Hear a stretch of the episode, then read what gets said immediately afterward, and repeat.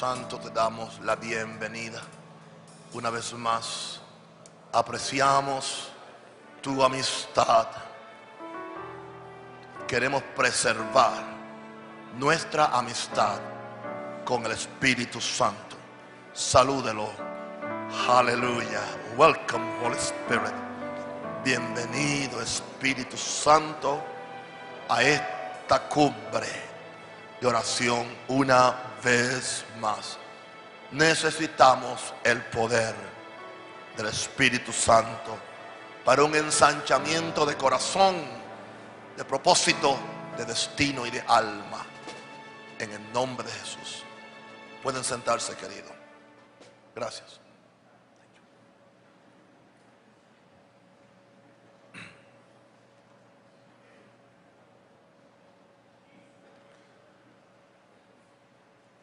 Fue muy dulce la oración de esta mañana.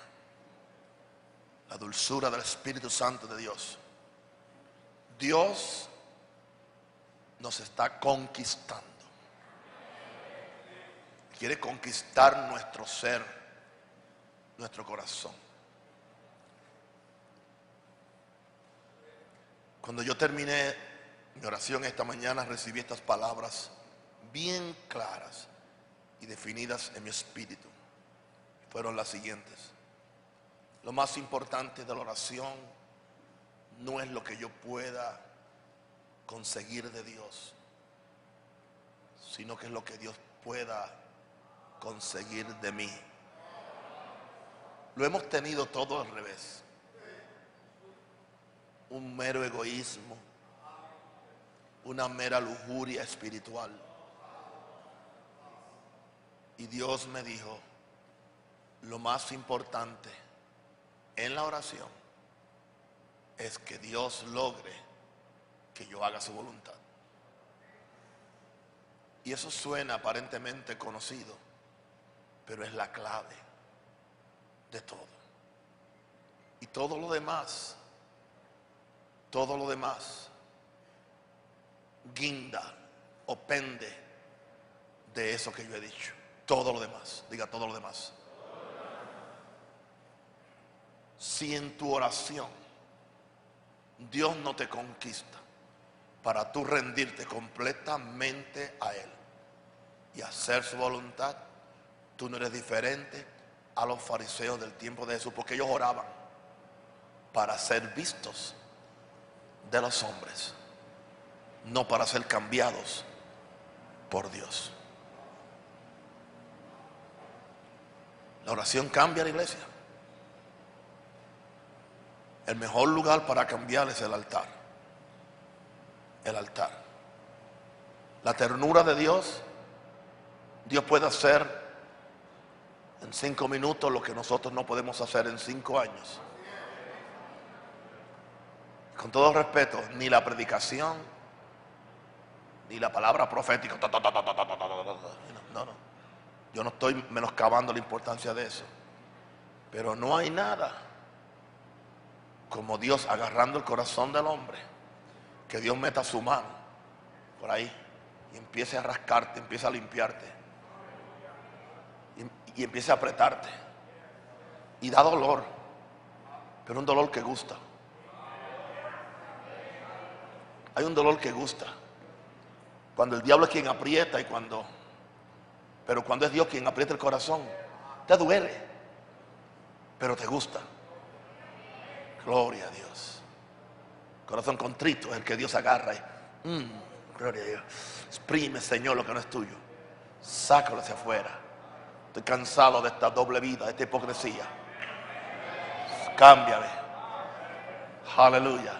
Porque así no seremos igual. Aleluya. Así que, se lo repito otra vez, lo más importante que una persona puede hacer es orar. Yo no quiero que nadie piense, bueno, hemos orado siempre, pero hay un espíritu de gracia y de oración que no lo derrama el hombre. En Zacarías dice, y yo derramaré sobre la casa de Israel. Vamos a mirarlo, aunque ese no está mi mensaje, gloria a Dios. Zacarías. Para que, ustedes entiendan algo. Gloria a Dios. 12.10. Porque yo sé por qué lo tengo marcado. Ustedes tienen la Biblia marcada de, texto de prosperidad, yo tengo de texto de oración. Y derramaré. Oscar no es, no es Deuteronomio 28, ¿ok?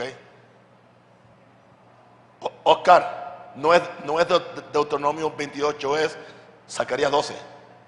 Sí, no, no, no, no, por eso que no lo busquen en, Deuteronomio 28. Es un chiste entre, entre tú, tú y yo no te pongas tan, tampoco tan religioso. Ok, no te había dicho nada en toda la semana. Ya creí que te había desheredado. No es que como tú andas con tu mujer, está bien. Bien, Zacarías 12, 10. Y derramaré sobre la casa de David y sobre los moradores de Jerusalén espíritu de gracia, de gracia, de gracia y de oración. Tú no podrás tener espíritu de oración hasta que no venga un espíritu de gracia. Cada día, cada vez que yo oro, yo pido, dame espíritu de gracia y espíritu de oración. ¿Y qué sucede cuando cae espíritu de gracia y de oración? Y mirarán a mí Tú no miras a más nadie. Más nadie te importa lo que te hicieron, lo que te deben, lo que no te hicieron, lo que te ofendieron. Y mirarán a mí, a mí, a mí. Y entonces ellos se sienten culpables por lo que me han hecho a mí. Y al sentirse culpables por lo que me han hecho a mí, perdona lo que todo el mundo les hizo a ellos. Porque lo que ellos me hicieron a mí con su pecado es peor que lo que cualquier persona les puede hacer a ellos. Eso sucede en gracia y en oración y mirarán a mí a quien traspasaron y llorarán como quien como se llora por hijo unigénito. Lloramos. El unigénito es Jesús llorando por Jesús, llorando por Jesús, llorando y afligiéndose por él como quien se aflige por el primogénito. Ambos términos se refieren a Jesús, es el unigénito y es el primogénito de Dios. Eso sucede cuando viene el espíritu de gracia y de oración. Cambiamos la mirada, lo miramos a Él. Voy a decir una cosa, si usted está mirando a todo el mundo o pensando en todo el mundo, no va a salir de aquí con un breakthrough, con un avance espiritual. Pídele al Señor que Él derrame sobre usted espíritu de gracia y de oración. Para que lo mire a Él, gloria a Dios. Aleluya. Porque usted también lo traspasó. Usted también lo traspasó con su pecado con su rebelión y aún, aún pastores que lo siguen traspasando. Y llorarán. Sí, ahí viene el arrepentimiento. Cuando usted llora y usted, y usted dice, yo, yo no quiero seguirle esculcando las llagas a Jesús. Así que cuando usted se da cuenta de eso, usted llora. Llora como se llora por el Hijo unigénito. Jesús es el unigénito del Padre. Y usted se aflige como el que se aflige por el primogénito. Jesús es el primogénito de los muertos. Por eso es tan importante el espíritu de gracia y de oración. Eso es lo que estamos experimentando. Eso es lo que estamos experimentando. Gloria a Dios. Orando ante el Señor. Mi papá decía, hay dos clases de oración. Mi papá no sabía que habían como siete, ocho clases. Mi papá no sabía la, teología la oración de consagración, la oración de fe, la oración de intercesión, la oración de, de, acuerdo, la oración corporativa. Son como cinco, seis, siete, algunas más. Él no sabía. Él conocía solamente dos oraciones. Mi papá nunca enseñó de ningún tipo de oración. Él dijo, solamente hay dos oraciones. Exactamente como él lo dijo. La oración seca y como él decía, la oración moja. Esa era su teología. Él no sabía que había oración de consagración, oración. esos términos que tenemos la gente de fe, la gente culta, la gente conceptual, ¿verdad? Como Denis, ¿entiende? No, no, no, aleluya. Santo. También te amo, pues no te puedo dejar decir algo. Gloria a Dios. Mi, papá lo que sabía, hay dos oraciones. La seca y, la mojada. Así decía, mojada la mojada. La oración, vamos a ponerlo así, la oración de la letra y la oración del Espíritu.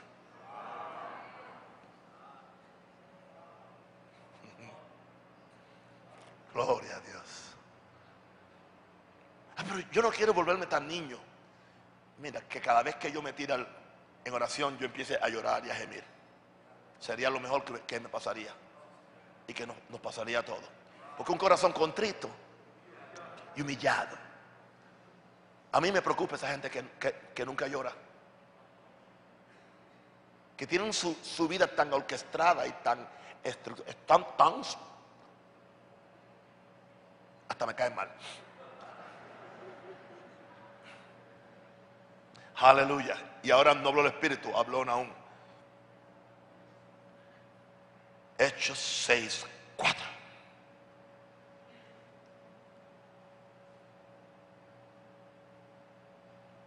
Si Dios no hace esto, nadie puede hacerlo.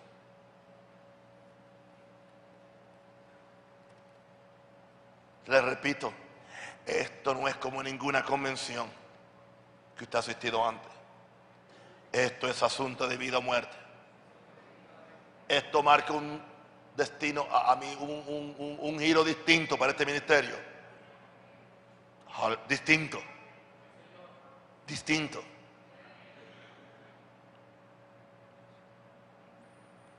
6, ¿no? Hechos 6, 4. Pero empezamos a leer un poquito. En aquellos días, como creciera el número de los discípulos, hubo murmuración. hubo murmuración. Si algo quita la oración es la murmuración de los griegos contra los hebreos de que las viudas de aquellos eran desentendidas en la distribución diaria. Entonces los doces convocaron a la multitud de los discípulos y dijeron, no es justo que nosotros dejemos la palabra de Dios para servir a las mesas.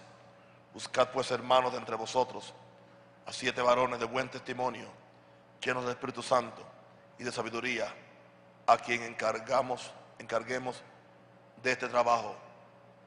Y nosotros, y nosotros, los pastores, los líderes, los apóstoles, y nosotros persistiremos, nos daremos a, continuaremos, haremos una práctica, haremos una vida de la oración, primero, y el ministerio de la palabra, segundo lo hemos tenido completamente torcido. Nos hemos dado el ministerio de la palabra y a la oración después. No, persistiremos en la oración, en la oración y en el ministerio de, la palabra. Y la única razón por la cual el ministerio de la palabra va a ser efectivo es porque persistiremos en la oración y en el ministerio de la palabra. Agradó la propuesta a toda la multitud. O sea, toda la multitud se gozó de que los, de que los pastores de ellos volvieron otra vez a la oración en primer lugar. Fíjense, eso les agradó a ellos. Nadie se enojó, ningún miembro se enojó. Ningún miembro se enojó de que ellos ya no iban a estar metidos en las murmuraciones de, de unas contra las otras. Nadie se ofendió de que ellos ya no iban a estar sirviendo mesas o tratando de resolver los problemas a todo el mundo. A todo el mundo le agradó el plan de Dios para esta iglesia. Eso es raro, ¿no? Que a todo el mundo, a toda la multitud le agradó que los apóstoles, los pastores, volvieron en sí sobre qué era lo más importante. Gloria a Dios. Ah, si, si usted busca el libro de los hechos, usted nunca encuentra que la iglesia apostólica tenía un plan de crecimiento. Es más, no, no tenían estrategia. No tenían ni plan ni estrategia. Quizás ni sabían qué significaba la palabra estrategia. No sé si existía en el, en el, en el idioma de aquel tiempo. Pero aunque existiera, no tenían ni plan ni estrategia. ¿Saben lo único que tenían? Una promesa de poder. Muchos de nosotros hemos estado orando, ayunando, Señor, dame el plan, dame la estrategia, dame el plan, dame la estrategia. Y Dios no te ha contestado. ¿Y sabe por qué no te ha contestado?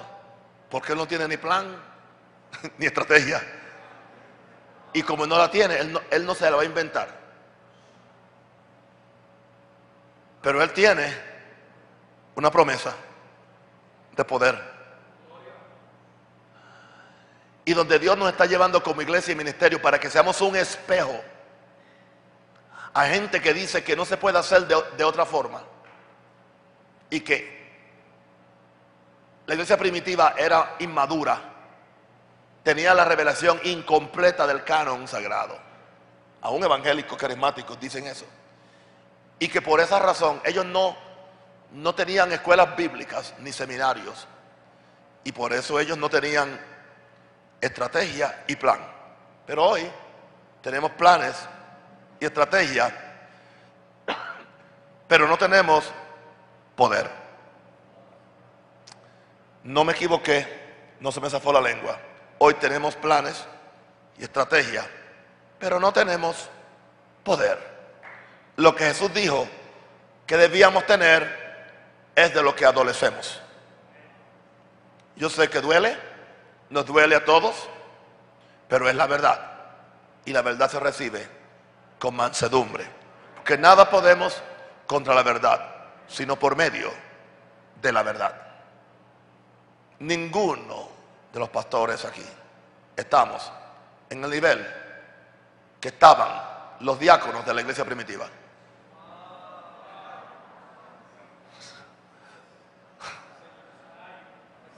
Porque Esteban era un diácono. Y Felipe era un diácono. Ya con esto es para tirarnos ahí en este altar y mapear o trapear este piso con nuestro moco y con nuestras lágrimas hasta que Dios nos cambie. Es más, las cualificaciones para diáconos eran más estrictas que para ser un pastor hoy. Buen testimonio de fe y lleno del Espíritu Santo. Ahora muchos pastores no tienen buen testimonio. Dicen que tienen fe, pero no es, es una cosa, conceptual. No es la fe para dormir con los leones ni para meterse en el fuego, no. Es la fe para un Cadillac, robándole el dinero a la gente con promesas falsas. E- e- e- Esa es la fe que tiene mucha gente. Llenos del Espíritu Santo, ni saben quién es el Espíritu Santo. Por lo tanto, vamos a orar. Tenemos una promesa. Históricamente se creía que la promesa era so- solamente para ellos, pero eso no fue lo que Pedro dijo. La promesa es para nosotros, para vuestros hijos y para cuantos el Señor, nuestro Dios, trajere. Así que la promesa es hoy para nosotros. Gloria a Dios. ¿Por qué fue que el día de Pentecostés bajó el Espíritu Santo? Porque si usted mete 120 personas, noche y día por 10 días, algo tiene que pasar. Porque aquí simplemente estamos viniendo una hora por la mañana, una hora por la tarde, y después algunos se van a carnear. Y aún así Dios tiene misericordia. Imagínense si estuviéramos aquí 120 noche y día comiendo sándwich y Coca-Cola. Noche y día, por 10 días orando y gimiendo y buscando a Dios. Algo tendría que pasar. O sea, hay gente que cree que la promesa cayó simplemente porque Jesús la prometió. ¿Cuántas cosas Dios te ha prometido a ti y a mí y todavía ni tú ni yo las tenemos? Porque no las hemos orado. Toda promesa hay que orarla. Y hay que orarla con insistencia, con importunidad, con persistencia. Nos robaron la bendición de la importunidad y de la persistencia en la oración, con una mala interpretación de lo que es la oración de fe. Jesús nos definió lo que es la oración de fe. Quizás mañana se lo digo.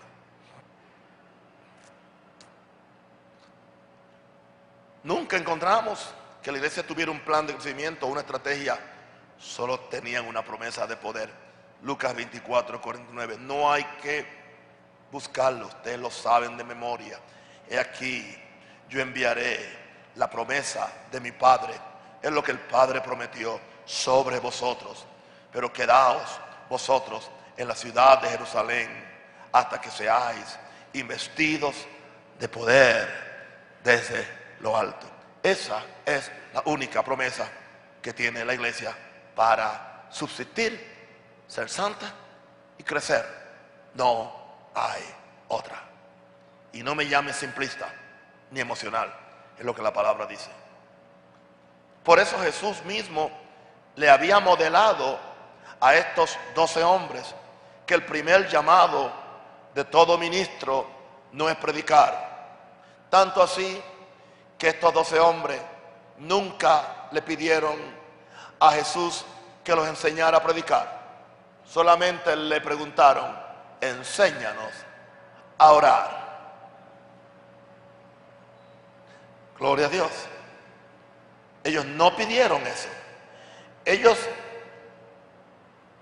balancearon la vida de oración de Jesús con los resultados que veían en la vida de Jesús y eso los movió a ellos a ser inteligentes y a relacionar los milagros y la victoria de Jesús sobre toda circunstancia. Ellos lo relacionaron estrechamente con la forma como Jesús oraba. Esa es la razón por la cual tenemos que identificarnos con gente que porque ora tienen resultados después que oran. O debemos leer de gente que porque oraron sus obras siguieron con ellos, no simplemente escribieron un libro de meditaciones de oración, sino que dejaron una estela de logros. Aleluya. Wesley sacudió a toda Inglaterra orando con unos ignorantes metodistas del vulgo. La iglesia institucional no los quería. Gloria a Dios. Y eso es lo que tenemos que ver. Entonces, una de las razones, pastores, por las cuales nosotros tenemos que aprender a orar, y no solamente aprender a orar, aprender a manifestar en nuestra vida lo que hemos orado. Eso enseña más que todas nuestras mensajes y nuestros siete principios y nuestros doce puntos. Porque la gente que te ve orando, pero después ve resultado de lo que tú oras, te van a venir y te van a preguntar, enséñanos a orar. Y yo creo que la gente quiere aprender a orar. Yo no sé si los pastores quieren aprender, pero la gente quiere aprender. Los discípulos querían Ellos habían visto a Jesús. La razón del poder de Jesús no era simplemente porque era el Hijo de Dios. La razón era porque levantándose muy de mañana, siendo aún oscuro, muy oscuro, salió y se fue a un lugar desierto y allí oraba. Allí oraba. Oraba por las mañanas, pasaba noches enteras orando y en esas noches muchas veces veía el peligro en que estaban sus discípulos. Pasaba noches enteras para hacer decisiones y habiendo subido al monte estuvo en oración y cuando descendió del monte de entre el, grupo mayor de discípulos escogió a doce porque escogió a doce porque en esa noche el padre le dijo Pedro, Simón, hasta Judas escoge a estos doce para que estén contigo Jesús no escogió gente por simpatía ni social ni económica ni familiar. Los escogió porque oró. Voy a decirte algo, todo lo que hacemos nosotros por simpatías económicas, sociales o familiares, tarde que temprano, es una maldición. Por eso hay que oír a Dios. Y solamente podemos oír a Dios en oración.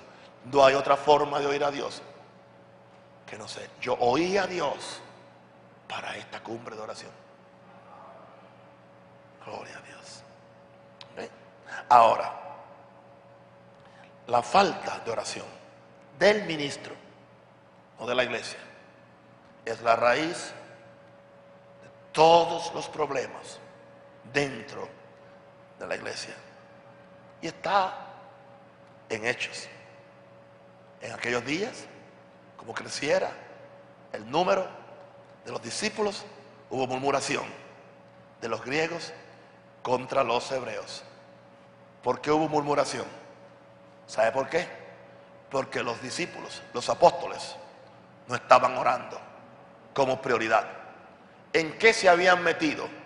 Se habían metido en la estructura eclesiástica, en resolver los problemas diarios, en la parte económica, en la parte eh, eh, eh, administrativa, en la parte del crecimiento estructural, en la parte de la coordinación de esto y coordinación de aquello otro.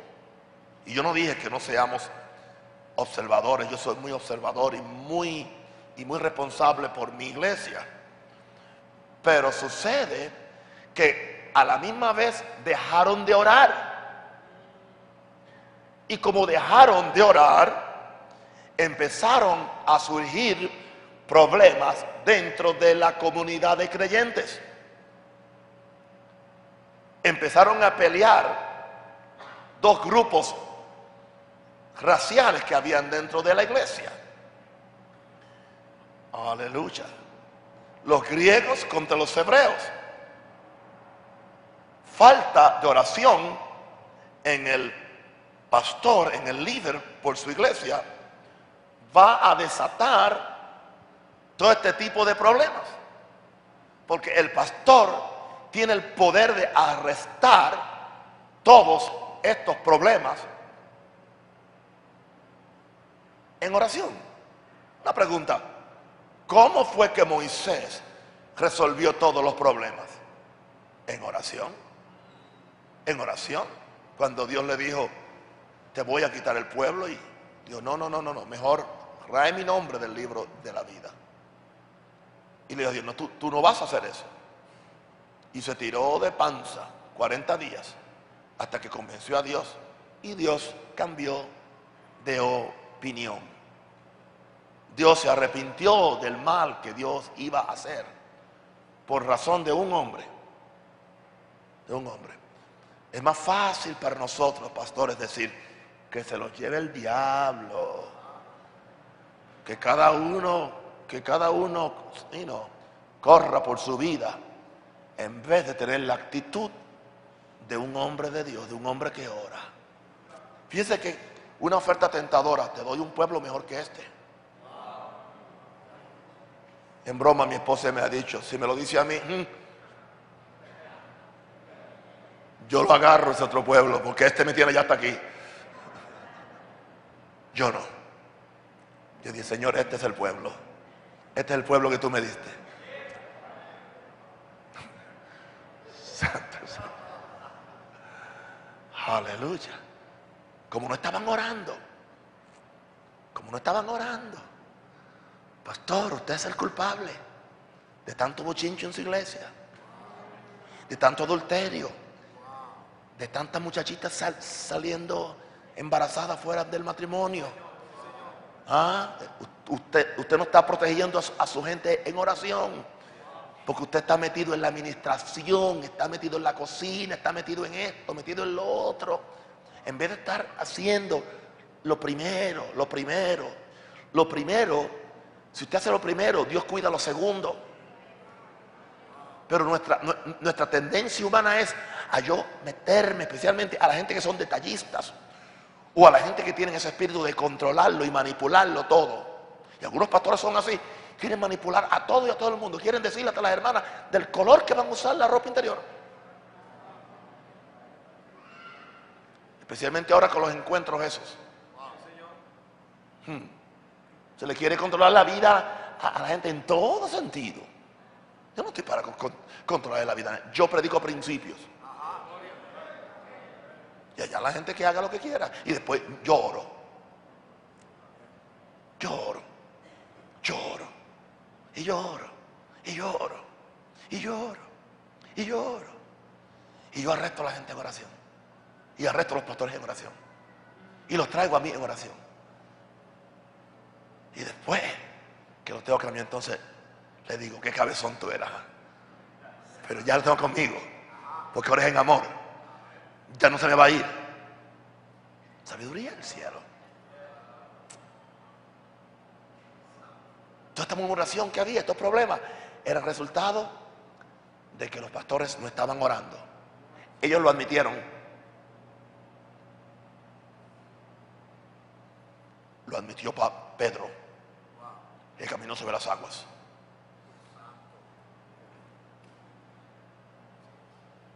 Con mejores cualidades que usted y que yo. Dice que ellos se pararon ante la multitud y dijeron, algo está mal aquí no es justo que dejemos la palabra de Dios para atender mesas. Y después dijeron, buscar a hermanos que se encarguen de este asunto. Que nosotros, los pastores, los predicadores, los apóstoles, persistiremos. Eso habla de persistir. En inglés dice, darnos continuamente. Nos daremos continuamente. Primero Fíjense, no la palabra. Primero a la oración y al ministerio de la palabra. En otras palabras, el llamado principal del pastor es continuamente la oración y de esa oración que surge la palabra. Y si te acusan que solamente estás orando y leyendo Biblia, orando y orando y orando y orando y enseñando palabras, estás en buena compañía, estás en la compañía de estos sabios apóstoles que sabían la, crisis que ellos habían provocado. Ahora, se requiere hombría, se requiere humildad en los pastores para que sepamos cómo nosotros mismos hemos desatado la maldición en nuestras propias iglesias. Pero ¿sabe qué es lo que hacemos? En vez de persistir en la oración y en la palabra, agarramos la palabra como un martillo, agarramos la palabra como una espada para azotar a todo el mundo y decirle a todo el mundo que haga lo que nosotros mismos no estamos haciendo. Porque eso es más fácil que si mi pueblo, sobre el cual es invocado mi nombre, se humillare y buscare mi rostro y se convirtiere su mal camino y de sus pecados eso es más fácil. Cualquiera hace eso.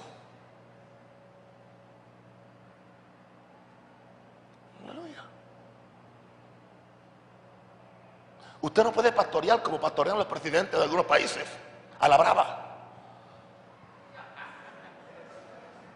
Peleando con todo el mundo. No importa el dinero que usted tenga. Aleluya.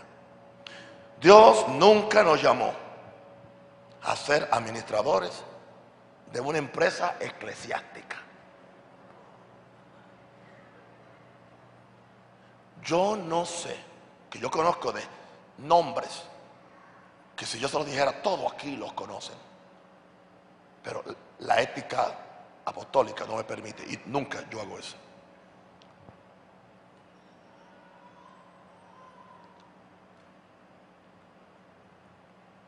Predican el domingo, se van el lunes y regresan el sábado.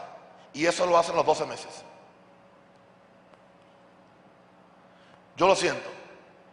Un pastor que hace eso no tiene carga por su iglesia o por su pueblo. Porque tú estás metido con todo el mundo, siendo un cantor de amores por todo el mundo, pasando una noche con todo el mundo porque te pagan, pero no, no estás con tu pueblo. Eso no es un pastor. Ese es el director de una empresa eclesiástica y que tiene sus seguidores y tiene sus alcahuetes que le van a hacer el trabajo que él cree que, pero ese no es el trabajo. Porque lo más importante que se hace por iglesia es lo que hace el pastor principal. Lo otro son funciones administrativas necesarias que vienen con el crecimiento. Pero lo más importante es que Moisés esté oyendo a Dios en el tabernáculo. Dios, hablando con Dios y oyendo a Dios. Hablando con Dios y oyendo a Dios.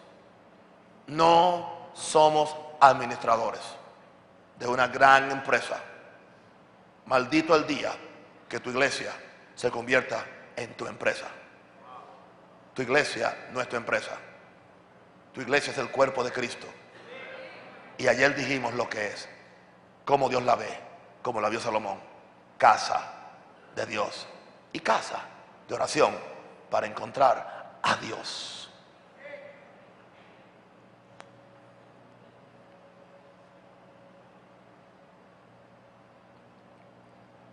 Pero pastor, lo que yo estoy haciendo es bien importante. Es bien importante.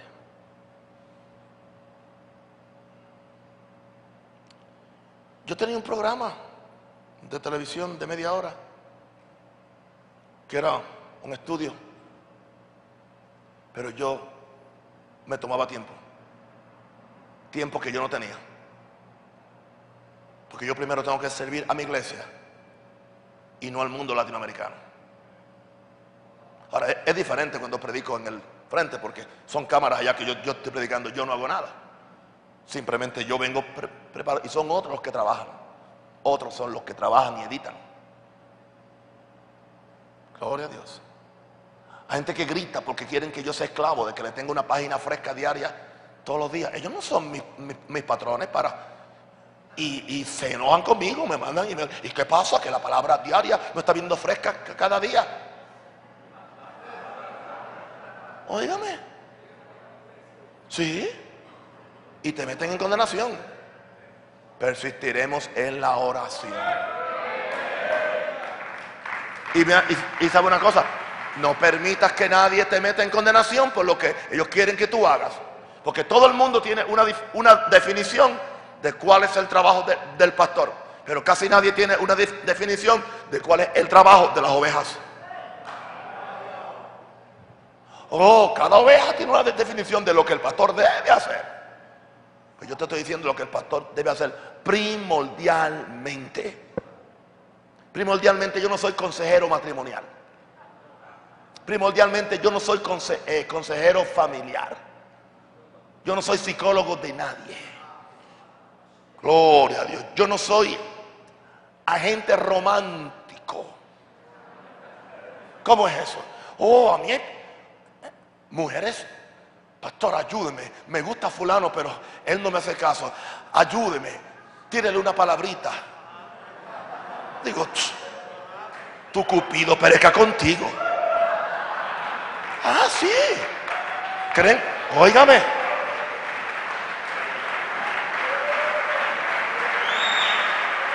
No estoy mintiendo. Eso no es mi trabajo.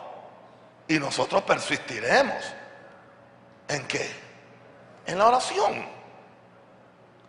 Ahora. ¿Están preparados para esto? Padre, prepáranos ahora para recibir la palabra. En el nombre de Jesús. Si servir a las viudas. La religión pura y sin mácula, dijo Santiago, es tres cosas. Servir a las viudas, cuidar a los huérfanos y cuidarse sin mancha del pecado. Santiago dice, ahora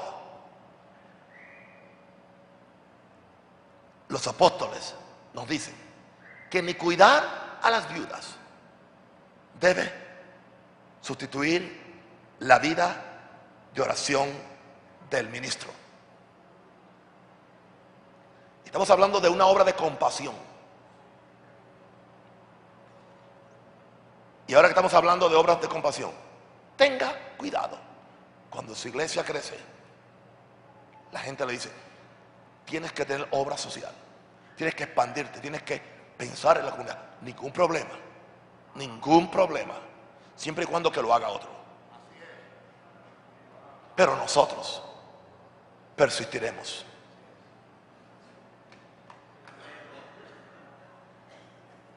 Esas actividades, aunque son de compasión y de cuidado, le chupan la vida espiritual al hombre de Dios. Yo estuve en un país donde me invitaron, ustedes andaban conmigo, donde el pastor no tiene vida, televisión, esto, lo otro, esto, lo otro, de aquí, de aquí, de aquí para allá. Cuando ese hombre ora, nunca, nunca. Y claro, como no ora, tiene que traer cada semana un predicador invitado. Para que le diga a la iglesia lo que él no sabe decirle.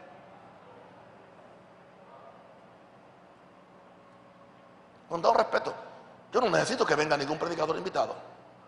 Pues si yo estoy en la presencia de Dios y, estoy persistiendo en la oración, la oración automáticamente me lleva al ministerio de la palabra. Y va a haber abundancia de palabra. Como que lo hemos hecho todo al revés. Ahora, yo no he terminado. Si servir a las viudas no puede sustituir la vida de oración del ministro, que de otras actividades y ocupaciones seculares o empresariales o sociales o políticas o lo que la gente haga o los líderes. Yo quiero que usted se lleve ese pensamiento. Si usted no oyó más nada, que usted se lleve eso. O sea, si los, si los apóstoles consideraron que no era meritorio abandonar la oración para cuidar viudas, que es una obra de compasión y de amor que está en la Biblia que la religión pura y sin mancha. ¿Qué? ¿Qué? De todo ese chorro de actividades que tú te has montado encima. Y te chupan la vida de oración. Yo no te dije que no hagas otras cosas. Yo no dije eso. Pero tú tienes que tener eso bien definido.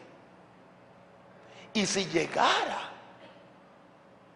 la situación y el momento cuando tú tuvieras que decidir entre todo ese chorro de actividades y persistir en oración, yo espero que tú y yo seamos tan humildes y tan honestos como los apóstoles que dijeron, encarguemos a otro de estas mis empresas, siguen siendo mías, encarguemos a otro de estos mis negocios, encarguemos a otro de estas cosas pero nosotros persistiremos en la oración y en el ministerio de la palabra.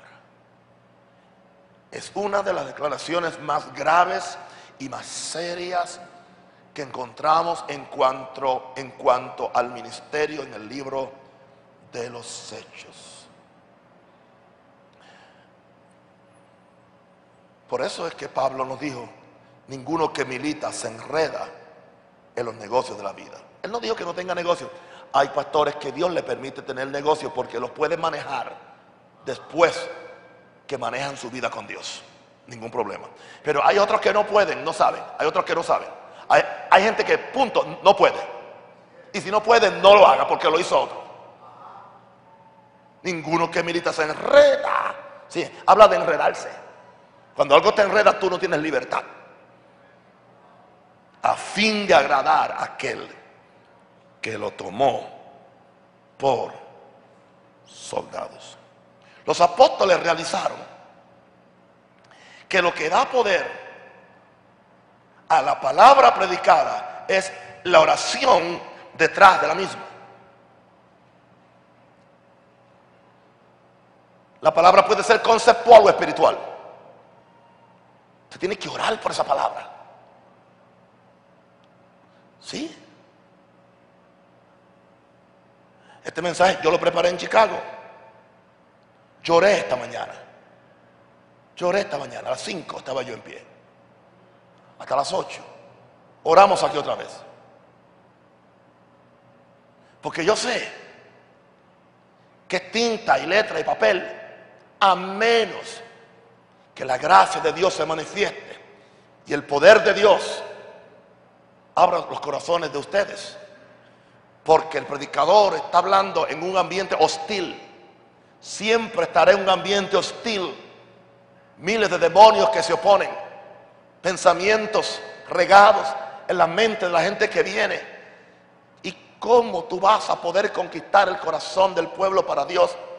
A menos que Dios haya conquistado tu corazón para Él. Y de la única forma que Dios conquista el corazón tuyo es en oración. Porque en oración Dios quiere conquistar tu corazón de forma que tu corazón sea solamente para Dios. Y cuando tú logras, cuando Dios logra conquistar eh, eh, eh, tu corazón en oración, entonces tú vienes a predicar la palabra que sucede, pues entonces tú conquistas el corazón de la gente. No para ti. No, no, no, no, no. No es para ti, para Dios. Porque es una obra netamente espiritual. Hello, no es, no es intelectual, no es intelectual, es espiritual.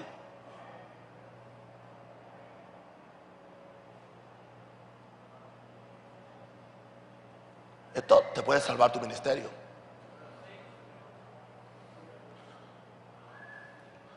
Mucha oración, mucha palabra. Yo no dije mucha verborrea. Palabra. Palabra de Dios. Palabra de Dios. Si alguno habla, hable conforme. ¿A, quién? ¿A qué? Primera Pedro 4:11. Si alguno habla, hable qué? Conforme qué? A las palabras de Dios. ¿Quién te tiene que dar las palabras? Dios. Dios me está dando palabra ahora. Ahora mientras yo hablo, Dios me da palabra. Si alguno ministra, ministre conforme al poder se da cuenta que las palabras deben ser transmisoras de, de poder. Tus palabras deben estar preñadas, no de estilo, no de poesía, sino de qué? De poder. Si alguno habla, hable conforme a las palabras de Dios.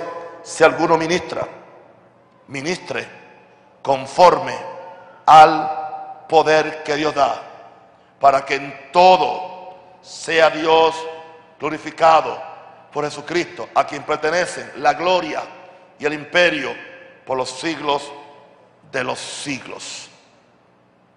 La palabra trae el poder, diga, diga, la palabra trae el poder, pero el Espíritu trae la palabra. Y la oración trae el Espíritu. Vamos a empezar ahora. La oración trae el Espíritu. El Espíritu trae la palabra y la palabra trae el poder. Vamos otra vez a empezar, pero vamos a añadirle ahora algo más. La humillación trae la oración. La oración trae el espíritu. El espíritu trae la palabra y la palabra trae el poder. Mm. Mm. La humillación ¿Qué trae? La oración. La oración siempre trae el Espíritu. El Espíritu siempre trae. La palabra siempre trae el poder de Dios. Y el poder de Dios siempre hace que la gente responda a Dios. No a ti. No a ti. Porque esto no es asunto tuyo, es a Dios. Gloria al nombre del Señor. Vamos a Jeremías 23.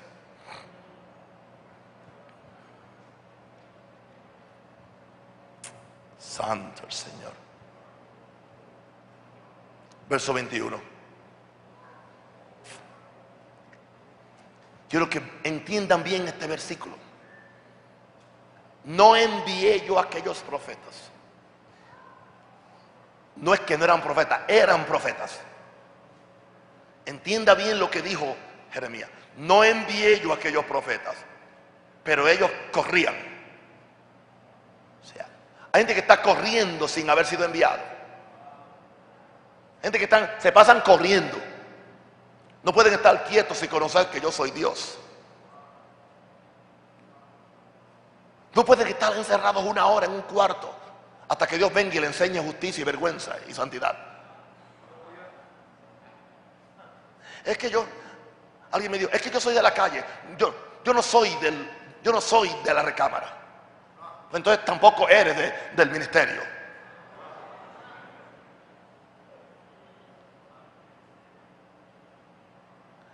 El closet de oración es el jardín de la fe. Es el jardín del poder, de la santidad, del espíritu afable y tierno. Gente que se pasa corriendo. Estos profetas dicen, ellos corrían. Yo no envié a aquellos profetas. No es que no eran profetas, eran profetas. No es que no eran pastores, eran pastores. No que no eran apóstoles, eran apóstoles. Pero ellos corrían. Yo, yo no les hablé, mas ellos profetizaban. O sea, no esperaron, no esperaron en mí, en oración, para yo darle la palabra y para darle la comisión para que ellos fueran y para darle la palabra para que ellos predicaran o profetizaron. Porque profetizar es predicar y predicar es profetizar. Entonces Dios dice, yo no los envié. No es que no eran, eran profetas. ¿Cómo yo sé que eran profetas? Porque el verso 22 nos dice que eran profetas. Y que Dios podía usarlos a estos mismos profetas. Tenemos que, aprender a interpretar las escrituras.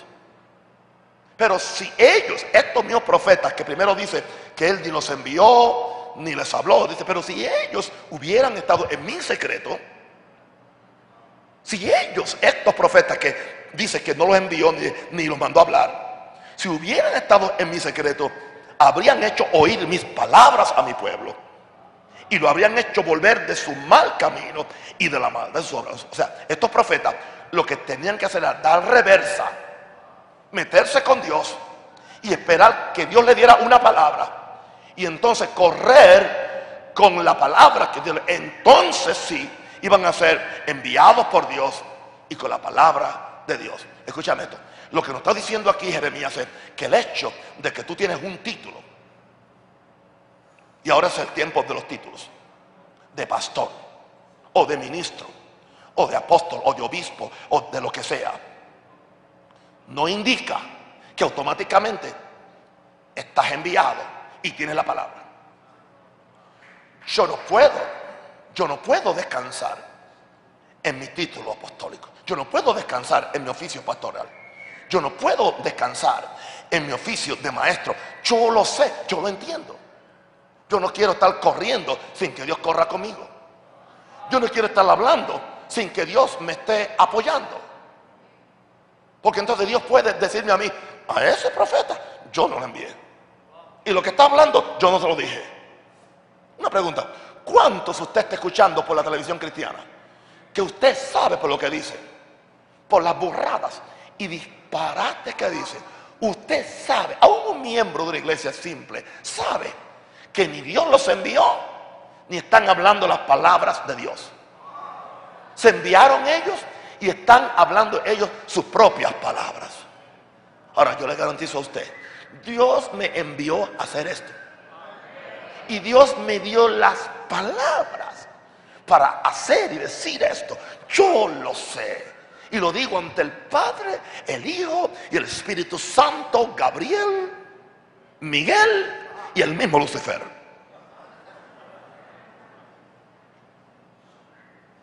No corras por correr. No corras por correr. Actividad no es efectividad. Tú no tienes que estar atendiendo cuánta invitación te hacen. Y yendo a, cuánto bautismo o cuánta quinceañera hay. Estoy, estoy hablando espiritualmente, ¿ok? Yo no soy la novia de nadie, la querida de nadie. Yo soy el querido de Dios.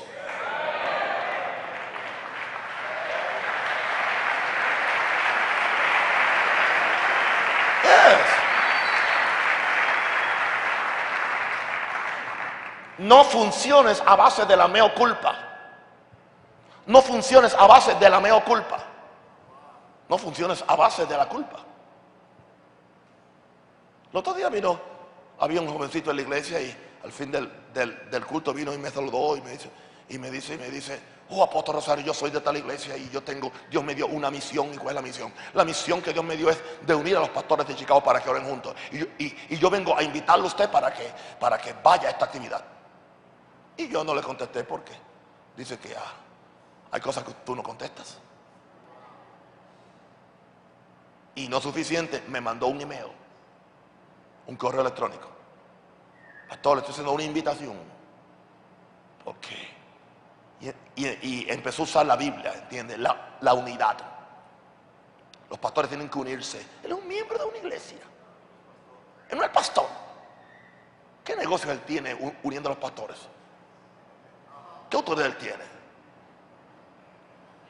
Para que yo fuera.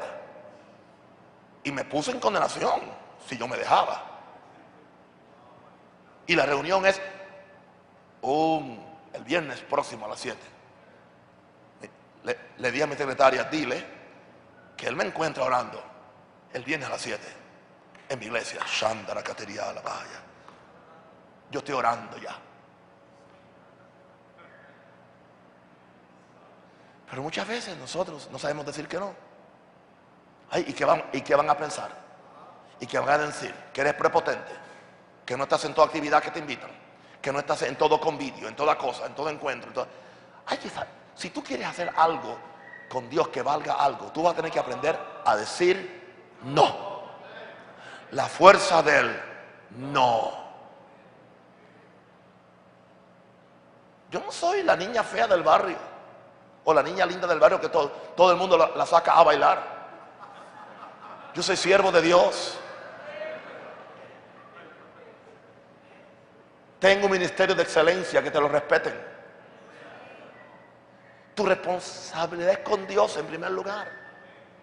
Y nosotros persistiremos. ¿En qué? En la oración.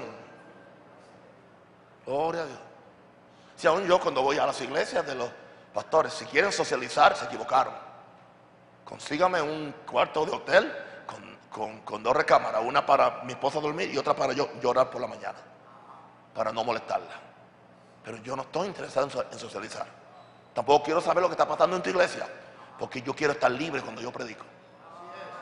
Y tampoco voy de consejero de nadie. Porque la agenda mía debe ser la de Dios porque la de Dios no es la mía.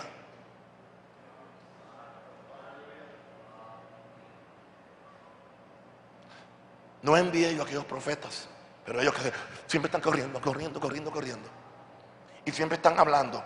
Pero dice Dios, yo ni les hablé, más ellos. Así dice Jehová. Es el tiempo, es un nuevo tiempo, es un nuevo nivel, es un nuevo esto. Ahora es el tiempo de los hispanos. ¿Dónde tú encuentras eso en la Biblia?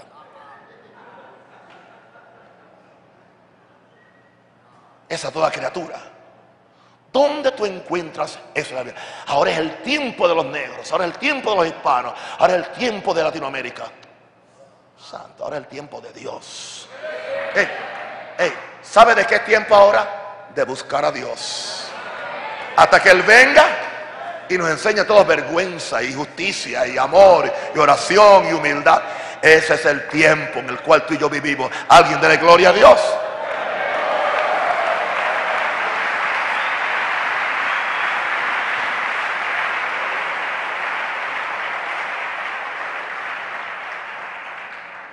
Esto sucede. Aleluya. Esto sucede en Estados Unidos. Acá no sucede, pero en Estados Unidos muchachos que empiezan el ministerio y no oran, no buscan la Biblia, se pasan el día entero con, con. ¿Ok? Se aprenden las frases de cada uno de los predicadores. Bueno, gloria a Dios. Se aprende, se aprenden las frases de cada predicador. No oran, no buscan a Dios y quieren edificar una iglesia maranata con un pedazo de aquel, con un pedazo de aquel, pero ellos no oran. entonces ellos creen que como aquel tiene cinco mil o diez mil personas y creen que es por lo que habla, porque son superficiales y no se dan continuamente a la oración, el ministerio. Jóvenes predicadores, aprendan, desen continuamente a la oración y al ministerio de la palabra. Y vamos a ver resultados. Vamos a ver resultados. Versículo 7, Hechos 6. El primer resultado. Y crecía. ¿Qué crecía? ¿Qué era lo primero que crecía? Y crecía la palabra del Señor. No sé si usted sabía que hay, hay una hambruna de, de, de palabra. Hay una escasez de palabra fresca. Hay mucha repetición de profetas cogiéndole prestada las revelaciones cuanto profetas y todos están diciendo lo mismo. ¿Y sabe lo que dicen todos? Paz, paz, paz, paz. Paz, paz, paz, paz, paz, paz, paz, paz. Todos dicen, estamos en avivamiento, estamos en avivamiento, estamos en avivamiento. Y no hay avivamiento y tampoco hay paz. Pero mire, cuando los apóstoles se dieron a lo que Dios los mandó, dice, y crecía la palabra. O sea, la palabra empezó a explotar, gloria a Dios. La revelación de la palabra empezó a explotar. Creo que estaba leyendo un mensaje de, de, Spurgeon. Y él decía que, que habían dos, dos, dos predicadores. Los dos tenían la misma palabra. Los dos tenían la misma teología. Los dos tenían la misma habilidad. Pero uno tenía resultados, conversiones, bautismos, crecimiento. Y el otro no. Se sientan un día a comparar resultados. Y ¿y qué tú predicas? Yo predico esto. ¿Y qué tú dices? Yo digo esto. ¿Y, qué cántico tú cantas? Yo canto esto. ¿Y cómo tienes tu iglesia estructurada? Así mismo. Y dice, pero si la tenemos igual, la tuya y la mía está igual. ¿Por qué tú tienes resultado? Y yo no. Él dijo, no. La diferencia es que yo agarro la semilla empezó a hablar como un agricultor. Yo, agarro la semilla, hago un hueco bien profundo y después camino sobre ella y, le echo agua. Camino sobre ella y le echo agua. Camino sobre ella y le echo agua. Y entonces esa semilla me da una gran cosecha.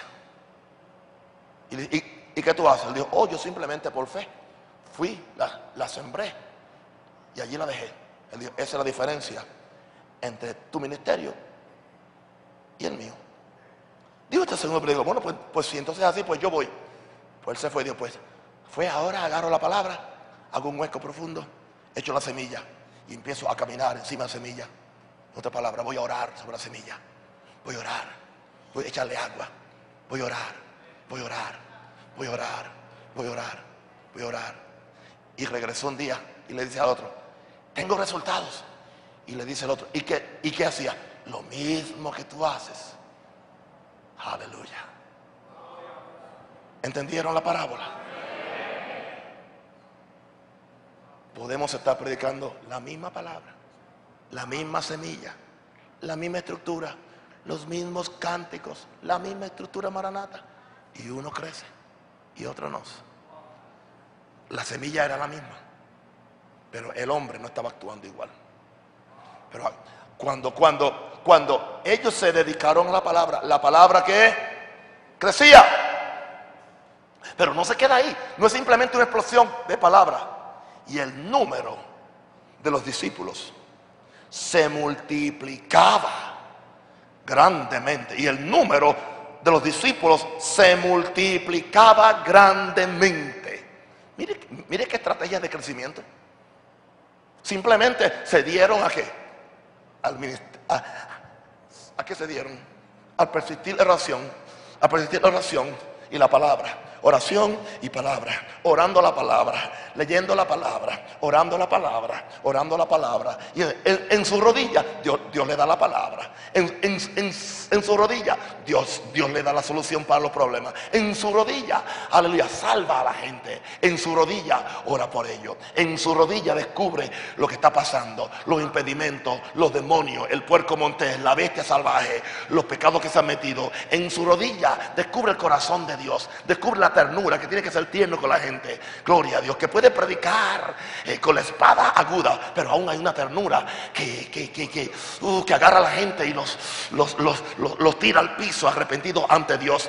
Y no salen, le ha dicho cuatro verdades y salen contentos, salen arrepentidos. ¿Por qué? Porque tú estuviste en el secreto de Dios y Dios te dio la palabra. Tú persististe buscando a Dios. Un alma necesitada.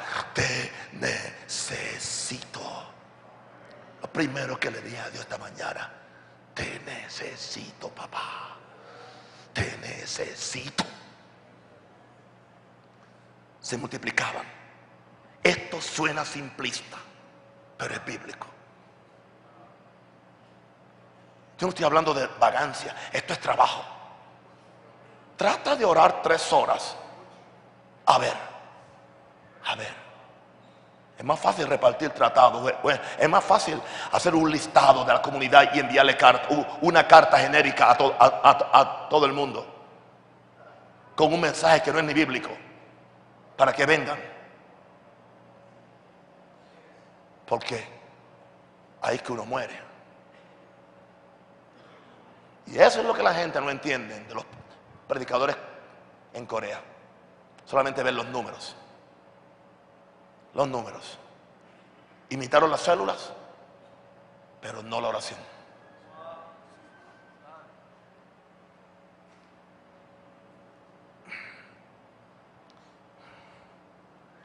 Y como imitaron el sistema sin la oración,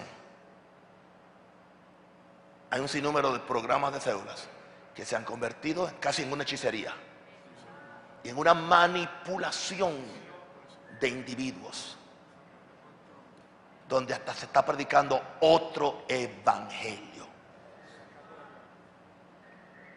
¿Sabe por qué? El problema no son los grupos familiares. Si Dios te los permite, gloria a Dios. Pero que nazcan de Dios.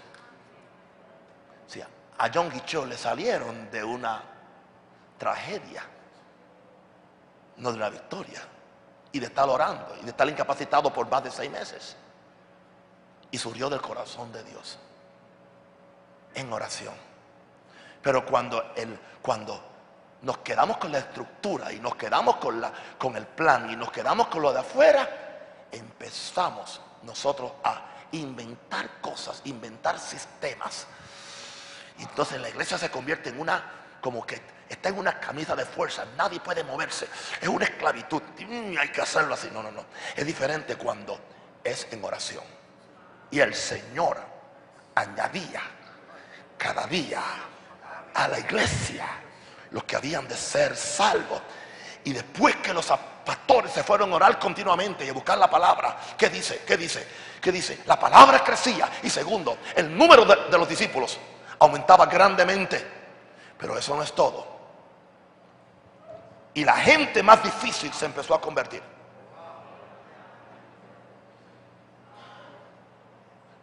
Donde encontró eso también muchos de los sacerdotes obedecían a la fe. Tres resultados de que los apóstoles pusieron la oración en primer lugar. Podría decir cuatro. Las murmuraciones se terminaron. La palabra creció. El número de discípulos se multiplicó grandemente. Y la gente más difícil de convencer obedecían a la fe. La gente más difícil empezó a convertirse, que en este caso eran los sacerdotes. En tu ciudad pueden ser los traficantes principales o los políticos principales. ¿Cuál era la clave? Dame estrategia, dame plan, dame estrategia, dame el plan, dame el plan, dame el plan, dame el plan. Estamos buscando siempre planes, e- estrategias para no orar. Es más fácil ir a Bogotá que ir al cielo. A Bogotá lo que se, hay que pagar un, un pasaje de avión y el hotel. Para ir al cielo hay que pagar con tu vida, la negación propia, negarte completamente a ti mismo, buscar a Dios, morir a tus intenciones, morir a tu pecado, morir a, lo- que sea. Por eso es más fácil correr a un plan humano y no al plan de Dios. Y recibiréis poder, que es el único plan que Dios tiene. Si le llamamos plan. Nadie sienta, nadie se sienta culpable. Yo también he, he corrido detrás de esa cosa. Pero Dios tuvo misericordia de mí. Así que si usted lo hizo, mire, no salga de aquí enojado conmigo ahora. Ya sabe lo que tiene que hacer ahora. ¿Qué es lo que usted va a hacer, pastor, cuando regrese? Persistiremos en qué? Dígale a la iglesia, tengo un plan de crecimiento tremendo para esta iglesia. Vamos a orar. Aleluya. Gloria a Dios. Pero para eso tenemos que desprogramar nuestra mente de tanto concepto y tanta cosa que nos ha afectado. Hemos perdido la sencillez de lo que es iglesia. Como dice Pastor Bertucci, todo este aparataje que hemos montado y creemos que si no este aparataje, la iglesia no funciona. Me quedé sin músico, ¿qué hago ahora? Jesús no se cayó del trono. En el aposento alto no había un piano, ni, un equipo de, sonido, pero había oración. Pero estamos tan acostumbrados, ¿entiende?, al aparataje, que creemos que el aparataje trae a Dios. El aparataje es una, es una bendición, es una, es una bendición, música de vez en cuando es una bendición. Digo, si el, si el músico ora.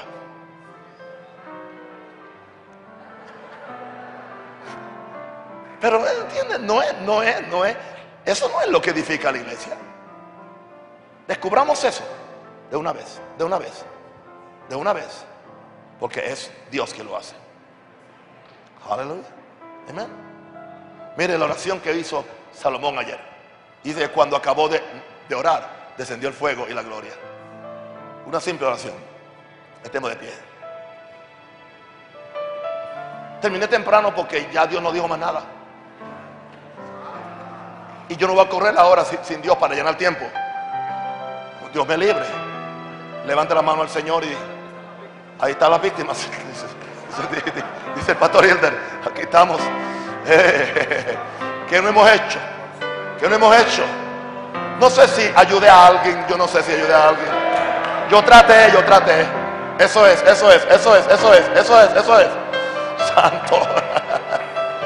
No hemos hecho lo primero, hemos hecho lo segundo. Shalamakatería la maca. Ahora levanta tu corazón al Señor. Santo el Señor. Tú gloria a Dios. Gloria a Dios. Shanda Ramá Catería. Ir a la María Cateriana. Eso es, eso es, eso es. Cerca de ti está la palabra. Cerca de ti está la palabra. Cerca de ti está la palabra. Yes, yes, yes. Señor, ayúdanos. Dale revelación de lo que yo he enseñado. Dale revelación. Oh, glory to God. Glory to God. Glory to God. Glory to God. Enséñame a orar, enséñame a gemir, a clamar, a morir, a buscarte, aleluya. Temprano en la mañana, tu rostro buscaré, aleluya. Oh, que sea temprano en la mañana. Haznos madrugadores, aleluya. Danos, despiértanos, despiértanos, púyanos si quieres, aleluya. No nos dejes, Señor, dormir tanto, gloria a Dios. Líbranos de enredarnos en los negocios de la vida. Líbranos de enredarnos en cualquier cosa que no es reino. Señor, los que tienen empresa, ayúdalos, Señor, y guárdalos a balancear el acto. A balancear el acto y que nunca, Señor, oh, aleluya, cambien, cambien la gloria tuya por la gloria de los hombres. Tú puedes prosperarnos simplemente orando, simplemente buscándote. Shalamakaya, Ronda Ramaya, Kira la marea, Kira la marea, Cataria. Oh, Rabacataria, Shira la Aleluya. Padre, sabemos que algo está pasando aquí. Algo está pasando aquí. Algo está descendiendo aquí. Recíbelo, recíbelo, recíbelo. Ahí está, ahí está, ahí está, Maika, ahí está, ahí está. Ahí está cayendo sobre ti. Recíbelo. No lo pierdas. No lo dejes ir. No lo dejes ir. Recíbelo. Recíbelo. Espíritu de gracia pide. Señor, dame espíritu de gracia y de oración. Enséñame a persistir en oración. Enséñame a darme continuamente a la oración. Que tengamos la humildad de los apóstoles. Shakira la marora. Rando keteriara. Shira la marora bacandra. Eh, aleluya. Gloria, gloria, gloria, gloria, gloria. Oh, gloria. Oh, gloria. Oh, gloria. Oh, gloria. Aleluya. Aleluya. Caria. Satalamaro Caterialama. Padre, Padre, Padre. Hazme un orante, hazme un orante, hazme un orante. Enséñame a orar. Que mi respiración ore. Que mi mirada ore. Que mi vida ore. Que mi vida ore. Que mi vida sea una oración continua. Que yo toque a mi mundo orando. Que toque a mis pastores. Que toque a mi iglesia. Que toque a Colombia. A Latinoamérica, a Europa, a África. A Ucrania, a la India. A España, a Noruega. A Holanda, a Francia. Oh, a África. A Norteamérica, a Canadá, a Puerto Rico. Al Caribe. Que yo toque a ellos. Rama Shanda Rama. Kira la baroa requetería. Aleluya. Padre, gracias. Señor, prepárame a ser un santuario puro y santo.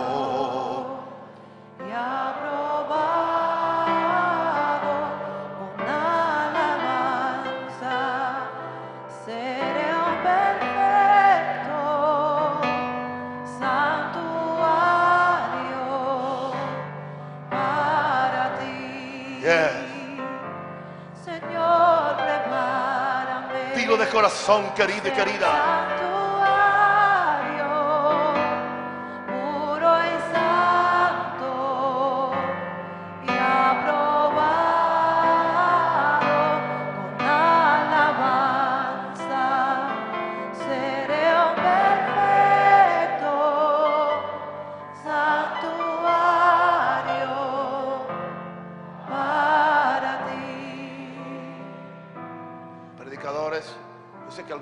Les gusta más leer la palabra que orar. Y estudian más la palabra que lo que oran. Equivocado. No hay que ser salvo para estudiar la Biblia. Pero hay que ser santo para hacer uso, para orar. Yo no estoy en contra del estudio. El- el afán de saber produce dolor dijo el predicador. No busque tanto saber, busque conocer a Dios. Yo no le niego que en estos tres meses yo me he leído 8 o 10 libros sobre oración, solamente sobre oración. Pero esa no es mi prioridad. Tengo, tengo que orar más que lo que leo. Muy importante que, que entiendas eso. Entiendas eso.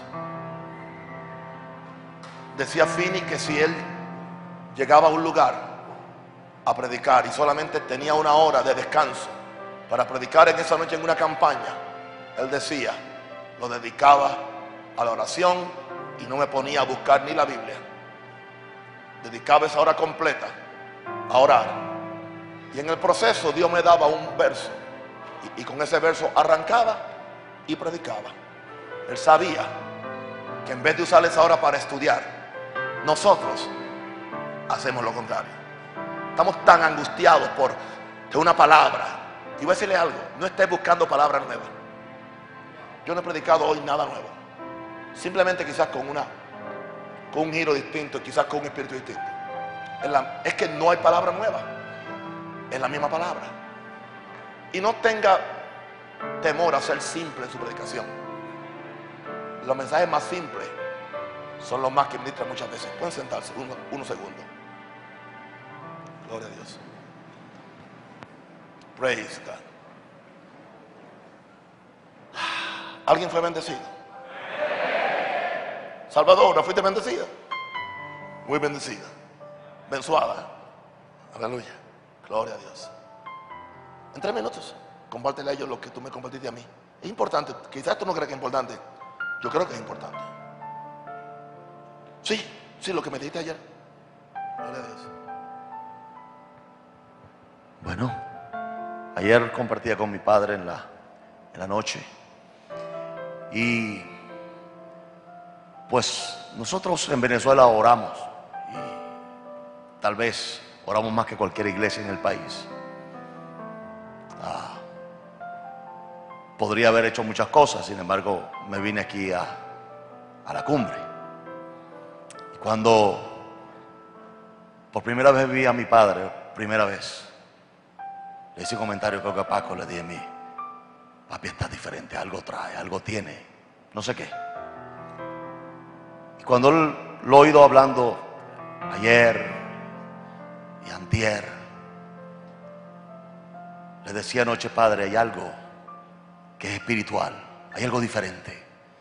Tal vez orar para ti sea común, pero hay algo diferente en esta clase de oración, en estas enseñanzas, pero sobre todo en, en- en este, tiempo de oración que tenemos aquí. Hay, hay algo diferente. Yo he orado, yo, yo vengo de orar, pero hay algo diferente. Y le decía a mi padre, es, es un espíritu, es algo que hay que captarlo. Si lo comparas con lo que tú hacías, si lo comparas con lo que tú sabes, no lo vas a captar. ¿Por qué? Tú vas a pensar que tú lo hacías y que tú no necesitas. Pero es un espíritu. Y si Dios puso esto, y, los que lo conocemos, tal vez hay otros pastores que lo conozcan más tiempo que yo, siempre lo hemos visto orando. Sin embargo, cuando yo lo vi, había algo diferente en él. Y siempre él ha orado.